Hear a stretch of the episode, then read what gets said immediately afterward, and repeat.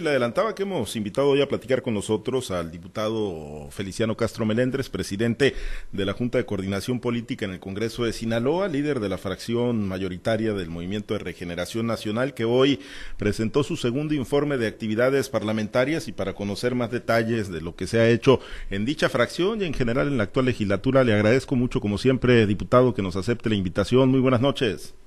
Buenas noches, Pablo César. Gusto en saludarte, como igual Saludo a toda la gente que nos escucha. Gracias. Pues antes de, entrar así de lleno en materia al tema del informe parlamentario, diputado, yo sí conocer eh, su opinión en torno a este jalodeo. Ya lo hemos platicado en ocasiones anteriores, ¿no? El tema de la Universidad Autónoma de Sinaloa, pero hoy, pues que está tan fuerte esta polémica, ¿no? De si la Auditoría Superior le debe o no le debe de meter mano y debe de revisar eh, las finanzas de la UAS, que si le entregó gobierno del Estado. Además, pues ustedes son los que palomean los presupuestos. Eh, diputados y bueno, el diputado y la UAS dice es que no, no hubo recursos estatales y por eso no se debe de, auditar por parte de la ACE.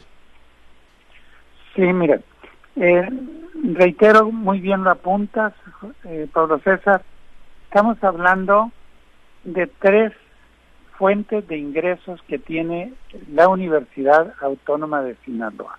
Uno son los ingresos que vienen del gobierno federal, estos les corresponde auditarlos la Auditoría Superior de la Federación. Tenemos los recursos estatales, es decir, lo que el gobierno del Estado le entrega a la universidad. Y una tercera fuente son los recursos propios, los ingresos propios, mismos que ingresan a la universidad a partir de el desempeño de su función pública, por lo tanto son recursos públicos. Le corresponde a la autoridad universitaria rendir cuentas de cómo gasta, en qué gasta ese dinero que es del pueblo. Y ese recurso habrán de comunicar su ejercicio ante la representación popular que significa la Cámara de Diputados o sea, el Congreso de Sinaloa. Los recursos, reitero, del gobierno del Estado y los recursos propios le corresponde a la Auditoría Superior del Estado de Sinaloa auditarlas, tiene que rendir cuentas. Eso es lo que le corresponde hacer a la Auditoría Superior del Estado. Entonces, la autoridad universitaria está obligada, sin duda alguna, por mandato de la Constitución y por mandato de las leyes en la materia. La autoridad universitaria ha dicho que no le corresponde a la universidad, etcétera. Más te voy a comentar un dato.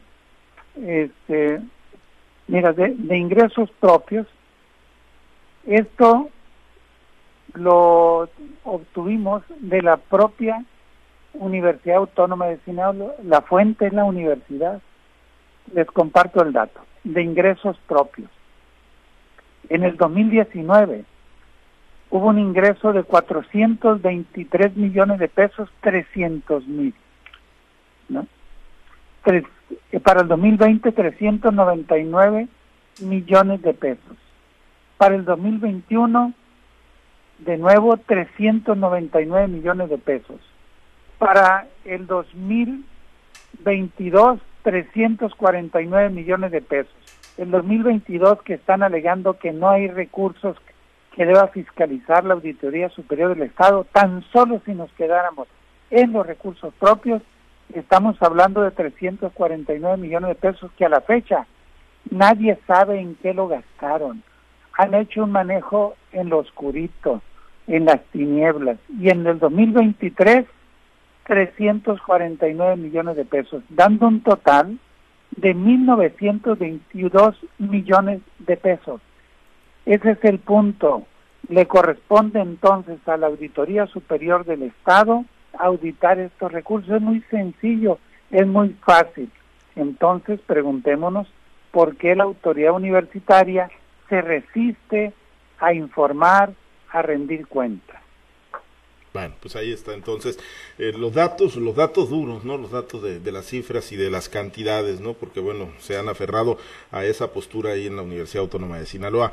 Diputado, bueno, pues eh, dos años de actividades parlamentarias, usted como líder de la fracción mayoritaria, presidente de la Junta de Coordinación Política, pues eh, a su juicio, en pues un resumen rápido, sabemos que son pues muy amplias las actividades parlamentarias y los temas que se han impulsado. ¿Cuál, cuál destacaría usted como, como lo que le ha impreso el sello distintivo a la actual legislatura y obviamente a la mayoría que usted representa del Movimiento de Regeneración Nacional?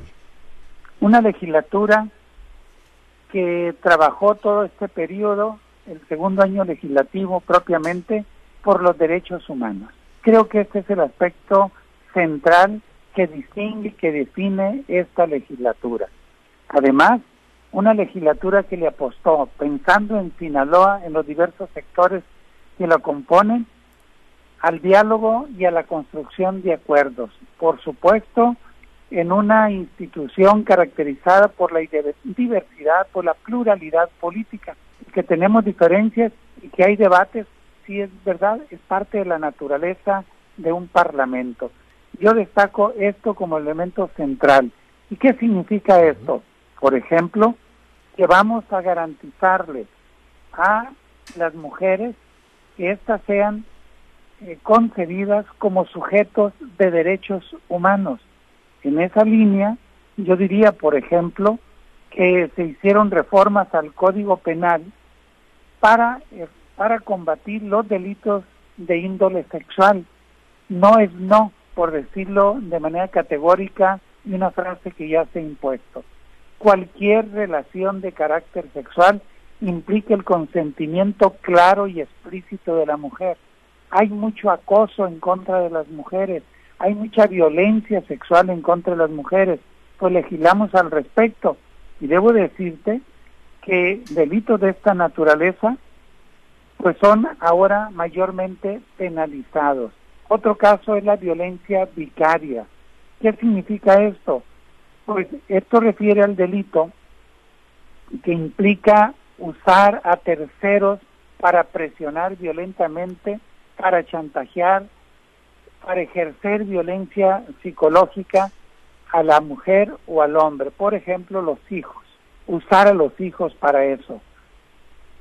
Por citar algunos casos, y destacaría algo muy importante que creo que ya lo comentamos aquí, el tema de las terapias de conversión, que significa cómo eh, hay una serie de prácticas que pretenden eh, convertir a la gente su identidad sexual según se autoperciba. De tal manera que en el Congreso del Estado dijimos no hay nada que curar. La persona que se autodefine como homosexual es homosexual y no tiene por qué sometérsele a situaciones de violencia física, sexual o psicológica. Por citar algunos de los casos que en derechos humanos eh, desplegamos. Por otro lado, te diría que buena parte de todo este proceso lo sacamos por unanimidad y lo digo claro, incluyendo al partido sinaloense, al grupo parlamentario estas estas reformas que te acabo de comentar, Pablo César, fueron por unanimidad. Terapia, prohibir las terapias de conversión fue prácticamente en la penúltima, si no mal recuerdo, sesión de este periodo y resulta que lo sacamos por unanimidad. Entonces, en eso estamos haciendo, serían eso lo que yo destaco, además de atender reclamos del sector productivo. Pongo un caso muy sentido. Los productores de maíz los pescadores, los productores de mango les roban la cosecha. Es decir, llegan individuos al momento de la cosecha, establecen algún contrato mayoritariamente de carácter verbal, no les pagan, se llevan los mangos, por ejemplo, nos decían en Escuinapa y en Rosario, se comprometen a regresar en 15 días, en un mes y a pagarles, y ya no lo hacen, y los productores se quedaban prácticamente indefensos. El caso de la zona norte con productos del mar o cosechas de campesinos, pues hicimos una reforma al Código Penal en el artículo 216 para sancionar lo que hemos dado en llamar o caracterizar como un fraude específico en relación al tema que acabamos de comentar y supone cárcel hasta seis años a quien no le pague la cosecha a los productores. Esto es esta legislatura, una legislatura de los derechos humanos, una legislatura de diálogo y de construcción de acuerdos, una legislatura sin duda alguna de debate y una legislatura que atiende los reclamos de los sectores productivos. Todas las, las iniciativas, los proyectos de ley que quedaron aprobados, eh, diputados, son, son aplicables o se están aplicando, es decir, a ustedes les corresponde obviamente legislar, modificar las leyes vigentes, hacer nuevas legislaciones. Eh, pero bueno, al Ejecutivo, ¿no? Al que le corresponde a las áreas que les compete su aplicación, lo, están haciendo, son, son, pues digo, no voy a decir de fácil aplicación, pero, pero sí se está trasladando, sí se está haciendo esa, esa otra parte, o sea, no son letra muerta. Las nuevas leyes que hemos aprobado, las nuevas reformas, están aplicándose, son vigentes, son aplicables, y como tú bien lo apuntas, le corresponde a las instituciones de procuración e impartición de la justicia o llevarlas a cabo. Sin embargo, te comentaría justamente un caso de una señora que hoy habló conmigo de Mazatlán para decirme que estaban muy contentas con las reformas que habíamos hecho en relación al tema de la violencia intrafamiliar, porque un, un, hombre pariente de ella que había agraviado a su mujer había sido ya sancionado en Mazatlán con estas reformas que hemos hecho. Se está aplicando, tiene impacto para la población, sin duda alguna. Bien, permítame compartir la charla con mis compañeros. Seguramente hay más dudas en torno a este segundo año de actividades ahí en el Congreso del Estado de Sinaloa. Vamos a Mochis, está Manuel Hernández. Platicamos con el presidente de la Junta de Coordinación Política en el Congreso de Sinaloa, el diputado Feliciano Castro. Manuel, te escucha nuestro invitado. Muchas gracias, Pablo. Feliciano, qué gusto saludarlo. ¿Cómo estás? Igualmente, Manuel, un placer saludarte, como siempre. Gracias, igualmente, Feliciano. Eh, estoy oyendo con atención eh, la evaluación o el balance que estás haciendo de, de lo que se ha logrado del Congreso del Estado en materia de iniciativas ya aprobadas con vigencia para el Estado de Sinaloa. Y hay algunas iniciativas, bueno, ya, ya convertidas en ley, eh, estimado diputado, que a veces pensamos que el trabajo legislativo es bueno, puede ser bueno, pero ya el Ejecutivo, la ejecución de las leyes, allí es donde nos estaría fallando. ¿Qué pasa en Sinaloa y qué pasa? Y el, eh, la opinión tuya va a ser eh, buenísima para los sinaloenses, que vemos todavía con eh, asombro que se sigue dando uno de los fenómenos violentos más sonados de la historia moderna de México y del cual parece ser que no hemos podido salir, estimado Feliciano, a pesar de leyes penales corporales que se que se han aprobado, como son los feminicidios. ¿Qué opinión te merece lo que está pasando en Sinaloa durante los últimos eh, días? Ha habido algunos, pues que asustan. Guasave, por ejemplo, ahí, ahí se registró uno muy fuerte. Escuinapa. Escuinapa. Ahora el sábado pasado. El Escuinapa terrible también. Sí, mira, son dos cosas. El tema que a nosotros nos corresponde como diputados, tú bien lo apuntas, eh, Manuel, es hacer las leyes son las instituciones de procuración, de impartición de justicia, a quienes les toca justamente aplicarlas. Estamos nosotros cumpliendo en eso. Creo, sin duda alguna, que el ejercicio que estas instituciones de, de procuración e impartición se están soportando en este nuevo entramado. ¿Por qué? ¿Por qué se sigue registrando este tema de la violencia intrafamiliar. que tiene que ver con una dimensión social del problema. Tiene que ver con situaciones de carácter cultural, donde el machismo, la, la relación que se ejerce en contra de las mujeres, el, el tema de las adicciones al interior de muchas familias, este tema, la que pudiéramos caracterizarlo como un asunto de carácter cultural asociado a situaciones de descomposición social.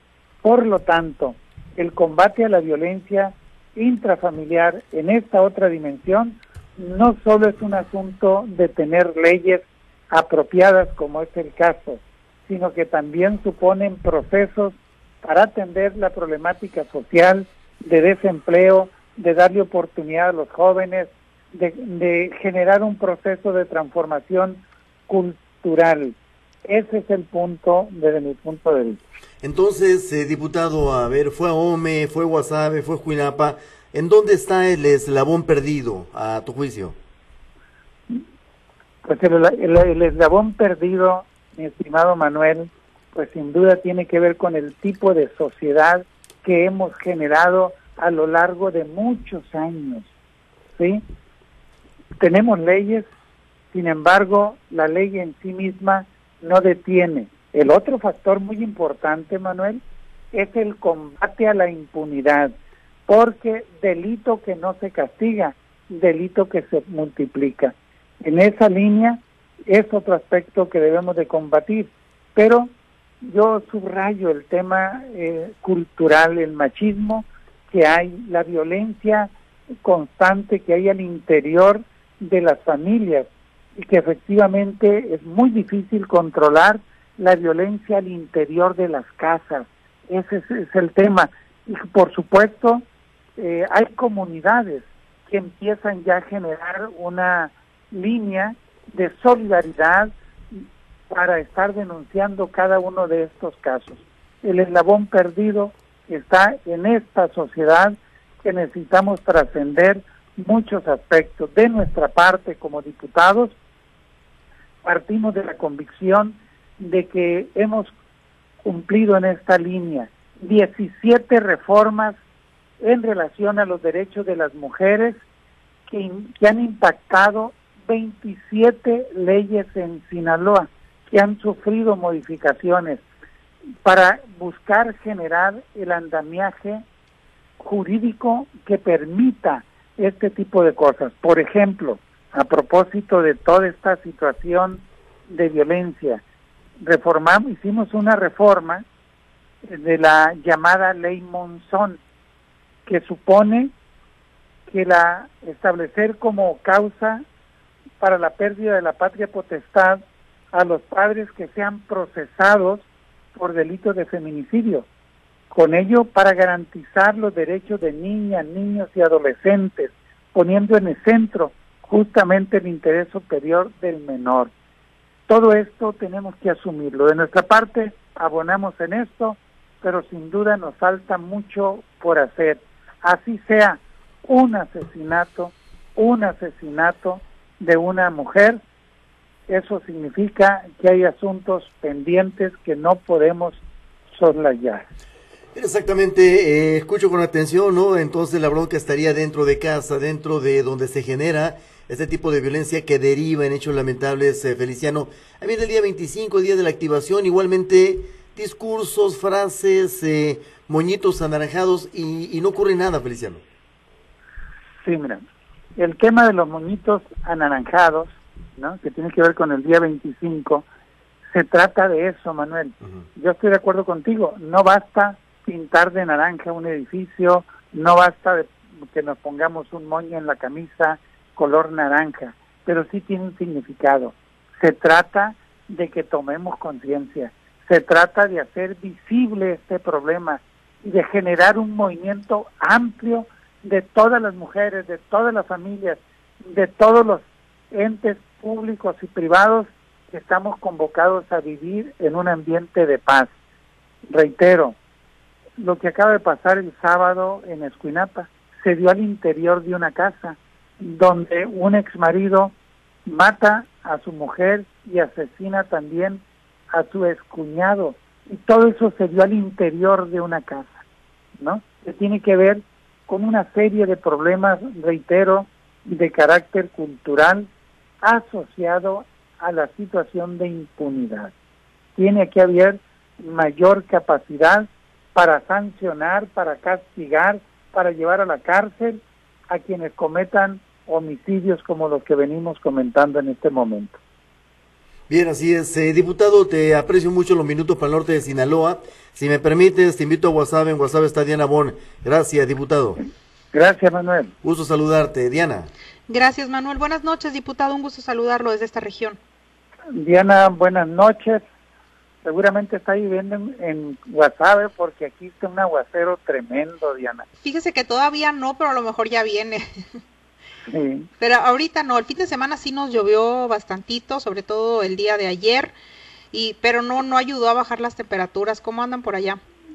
Pues aquí igual, pero yo tengo la esperanza de que llueve en mi tierra, que llueve en Guasave, que llueve en Gambino. Ojalá, ojalá porque lo necesitan los productores, diputado. Sí. Diputado, ¿tienen planeado alguna, hablando de, de su tierra, ¿tienen planeado alguna rueda para acá, alguna visita para esta zona?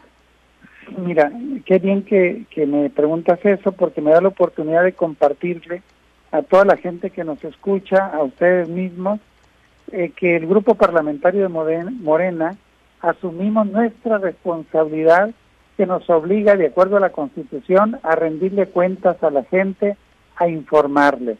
Y hemos iniciado hoy en Culiacán un evento de informe, el segundo informe de labores como grupo parlamentario, y en Guasave estaremos el próximo 26 de agosto a las 11 de la mañana en el Centro Cultural María del Rosario Espinosa, ahí por el malecón. Estaremos informando. En Los Mochis estaremos el jueves 24 a las 6 de la tarde en el Salón Cantabria.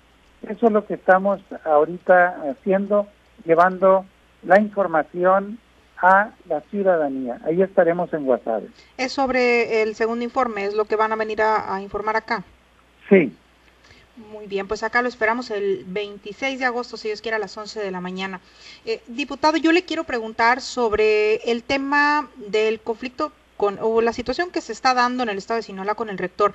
Esto ahora, esto ya al nivel en el que está ahorita, no trastoca a los universitarios con el punto, con tomando en cuenta que bueno han acudido a dar el apoyo y el gobernador dijo el día de hoy que no tenía caso que lo estuvieran haciendo. Eh, la vida universitaria sí se está viendo trastocada. Mira, creo que vale la pena que diferenciemos lo que es la universidad propiamente y de lo que es la autoridad universitaria, ¿no? ciertamente la universidad es víctima, ¿sí? Y se le está generando, incluso se le quiere hacer aparecer que es la universidad la que está siendo sometida a un proceso como el que todos conocemos, este proceso penal. No, no es la universidad, es la autoridad universitaria y donde ellos están instrumentalizando la institución para tratar de soslayar, de desviar actos de particulares. En ese sentido es la autoridad universitaria la que sí lastima la dinámica de la propia universidad, por supuesto que sí, y aquí hay una responsabilidad. Debo decir que nosotros como Congreso, como diputadas y diputados, somos ajenos al proceso penal que se sigue, que involucra a la Fiscalía del Estado, y al Poder Judicial del Estado de Sinaloa. Son dos cosas diferentes. De tal manera de que eh, podemos decir categóricamente que no se debe usar los medios de la institución para la defensa de particulares bajo la figura de autoridades. Una cosa es la presunta responsabilidad del rector y otros funcionarios de la universidad y otra cosa muy distinta es la universidad y en ese sentido sí se está afectando la vida interna de la institución. Sin embargo, lo quiero decir con toda claridad, la universidad es mucho más grande que las pretensiones de evadir responsabilidades ante presuntas situaciones de corrupción. Esperemos que esto se resuelva lo más pronto posible.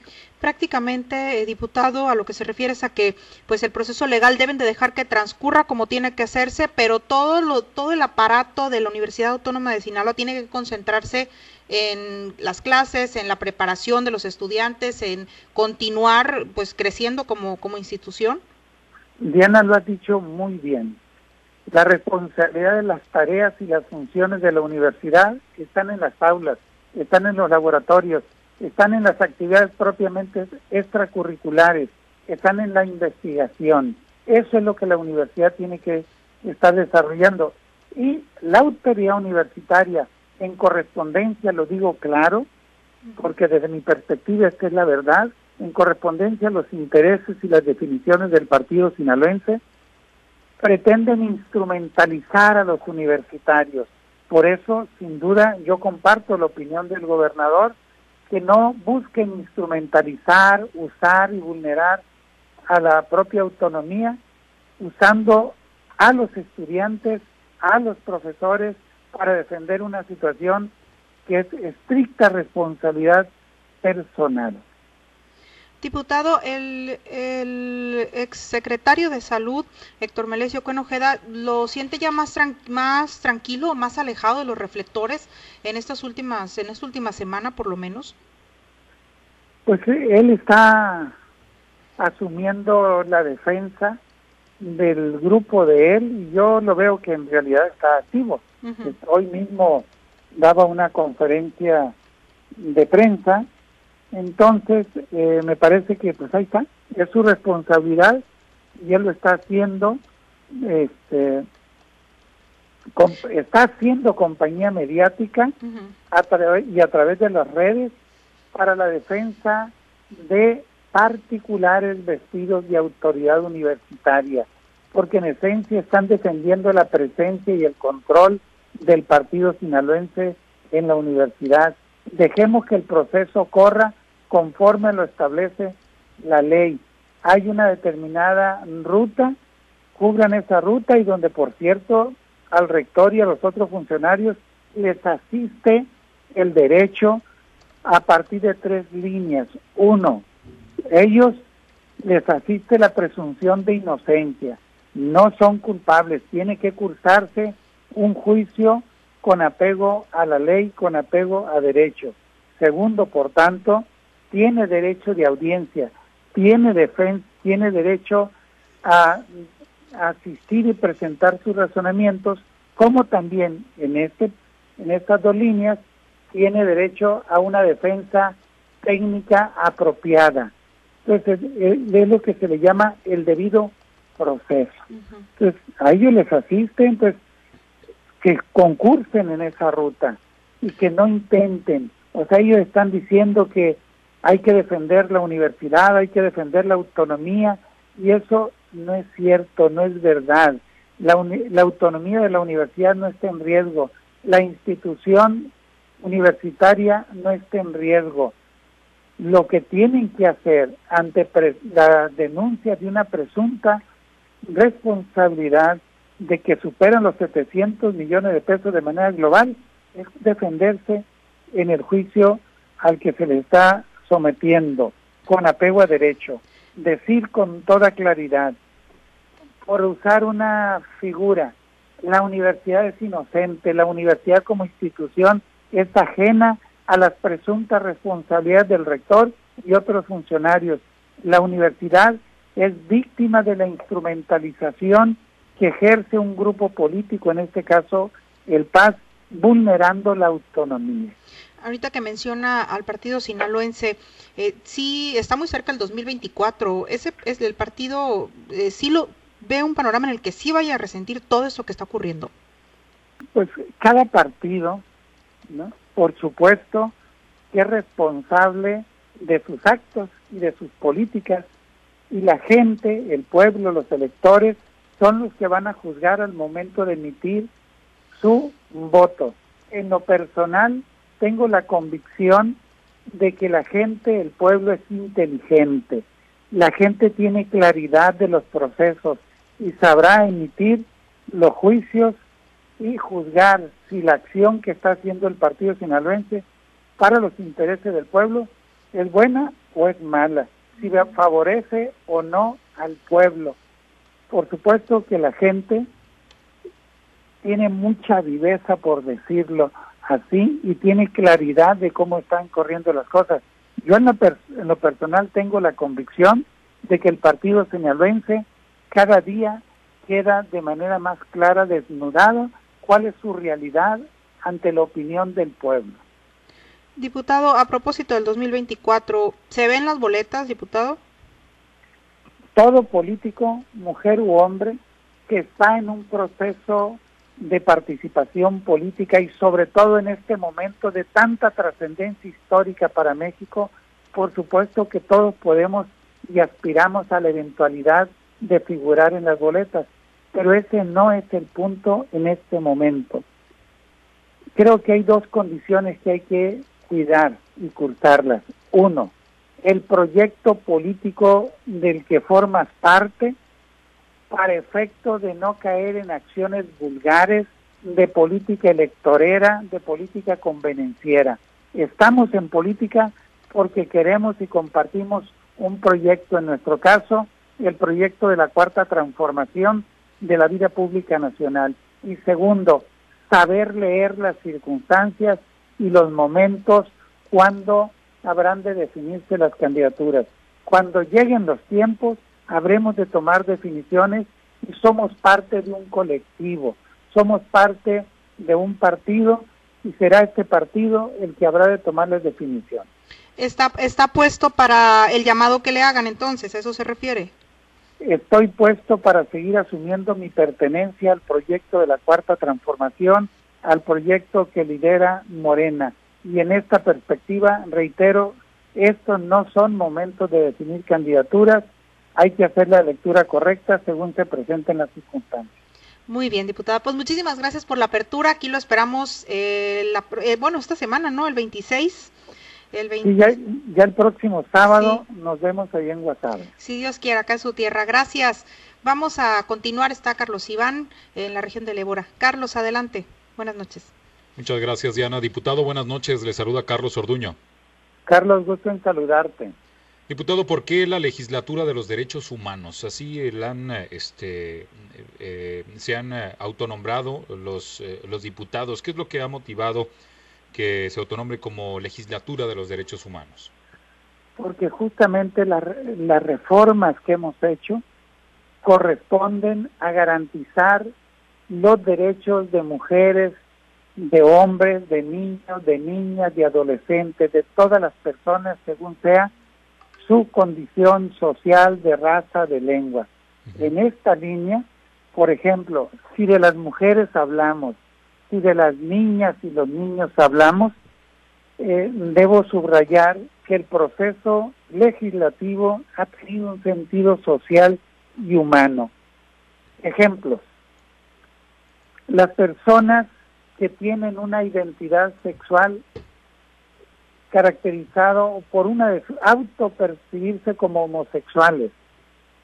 Tienen derechos y las leyes que existían en Sinaloa negaban esos derechos, de tal manera que nosotros reformamos el Código Penal para prohibir las terapias de conversión. Imagínate todo lo que representaba. Es más, allá en el Ébora ustedes conocen un caso muy importante.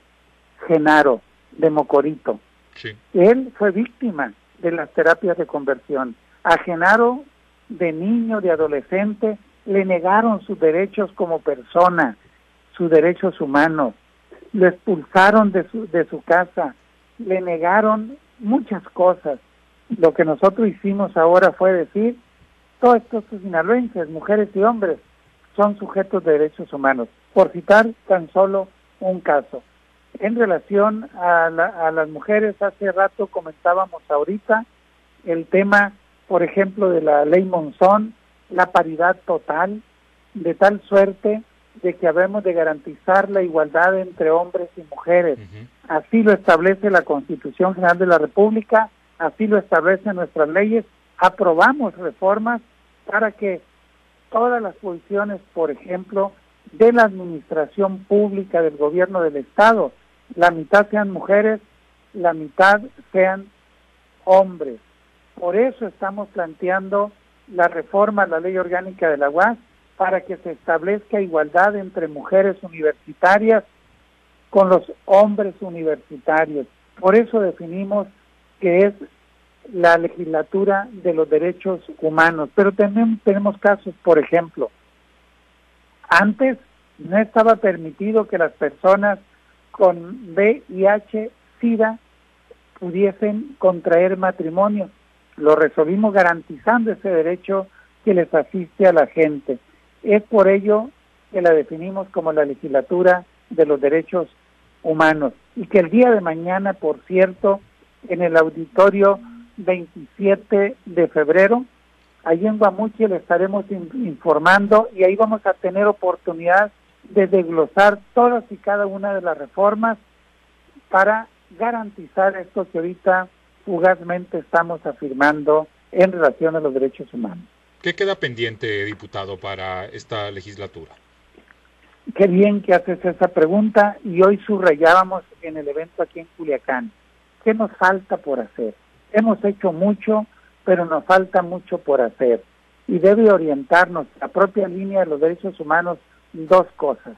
En el ejercicio legislativo no solo se trata de garantizar condiciones jurídicas para alimentar el estómago, sino que también hay que garantizar condiciones jurídicas para alimentar el alma, para cultivar la espiritualidad, porque finalmente todos y todas tenemos derecho a ser felices. En esa perspectiva nos falta, por ejemplo, seguir avanzando en el combate a la pobreza, en el combate a la desigualdad social. Y afortunadamente, esta política que lidera López Obrador a nivel nacional ya ha garantizado por instituciones como es Coneval, de que se ha disminuido la pobreza en un 5.6%. El salario mínimo se ha incrementado de 86 pesos ha, rebasado ya la cantidad de 200 pesos, alcanzando exactamente 207 pesos diarios. Pues en ese sentido, ¿qué nos falta? Uno, de acuerdo a la importancia que tiene la agricultura en Sinaloa, necesitamos reformar el artículo 27 de la Constitución de la República, reformar la Ley de Desarrollo Rural, pero ambas son materia de carácter federal, no, le, no es materia del Congreso del Estado, por lo tanto lo que necesitamos hacer es desde el Congreso de Sinaloa elaborar iniciativas para llevarlas al Congreso de la Unión, convertir el Congreso de Sinaloa en protagonista, en una fuerza activa en el constituyente federal. Así lo hemos identificado y tenemos previsto convocar justo para ello a un encuentro, a un foro nacional para debatir el modelo de desarrollo rural y las implicaciones legales de reformas necesarias. Otro tema muy importante, Carlos, es en relación a la salud, que también es materia de carácter federal, pero que agobia a miles de sinaloenses, y me refiero a la diabetes, particularmente a, las, a los sinaloenses, niñas, niños y adultos que padecen diabetes donde las personas son dependientes de la insulina, la diabetes tipo 1. ¿Qué es lo que pasa? Destaco el hecho. Resulta que todos aquellos pacientes de diabetes, cuando compran lancetas para pincharse y medirse la glucosa o las tiras reactivas justamente para medir el nivel de la glucosa, se tiene que pagar el IVA, se tiene que pagar ante el gobierno federal, de tal manera que cada persona cuando compra una cajita de, de tiras reactivas, que ya ahorita tiene un costo superior a los 600 pesos, paga 84 pesos de IVA. O sea, hay que pagar impuestos para curarse, para atenderse ante un problema de salud. O sea, enférmate y aparte le vas a pagar impuestos al gobierno. Esto es inaceptable. Estamos trabajando una propuesta de reforma al ámbito federal, a la legislación de salud y a la, a la política fiscal para efecto de que no se pague IVA por este tipo de productos, por este tipo de insumos. Lo decíamos ahora, eso nos recuerda la época de aquel presidente Antonio López de Santana, que en el siglo XIX pensaba en qué ocurrencia tenía para cobrar impuestos y se le ocurre decir, vamos a cobrar impuestos a todas las casas que tengan ventanas a la calle. Así de aberrante. Claro, esta situación de pagar IVA por este tipo de insumos viene de la vieja política fiscal. Esto hay que acabarlo. Eso tan solo estamos citando dos cosas muy importantes que tienen vigencia en Sinaloa, que son muy significativas para los sinaloenses y que nos hace falta avanzar y estamos trabajando en ella. Carlos. Muy bien, pues muchas gracias, diputado, por eh, la conversación. Este, mañana, Dios mediante, aquí este, nos saludamos en, en Guamúchil. Vamos a, concluir, vamos eh, con Pablo César Espinosa. Buenas noches. Buenas noches, Carlos.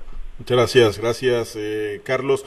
Pues han, han, tenido, como usted lo apunta, diputado, pues avances importantes, acuerdos, muchos de ellos por unanimidad el proceso electoral que se va a vivir en el marco del tercer y último año de la sexagésima cuarta legislatura no pone pues en riesgo que, se sigan tomando acuerdos, aunque sean de beneficio para la población, pero que los temas se sobrepoliticen ahí en el Congreso, diputado? Pues yo te diría dos cosas, Pablo César. Yo espero que no se ponga en riesgo eso y que el conjunto de las fuerzas políticas generemos el compromiso y la voluntad política para responderle al pueblo aún en el marco de un proceso electoral. Lo que sí te puedo decir con toda propiedad, que las diputadas y diputados del grupo parlamentario de Morena no vamos a poner en riesgo ese compromiso.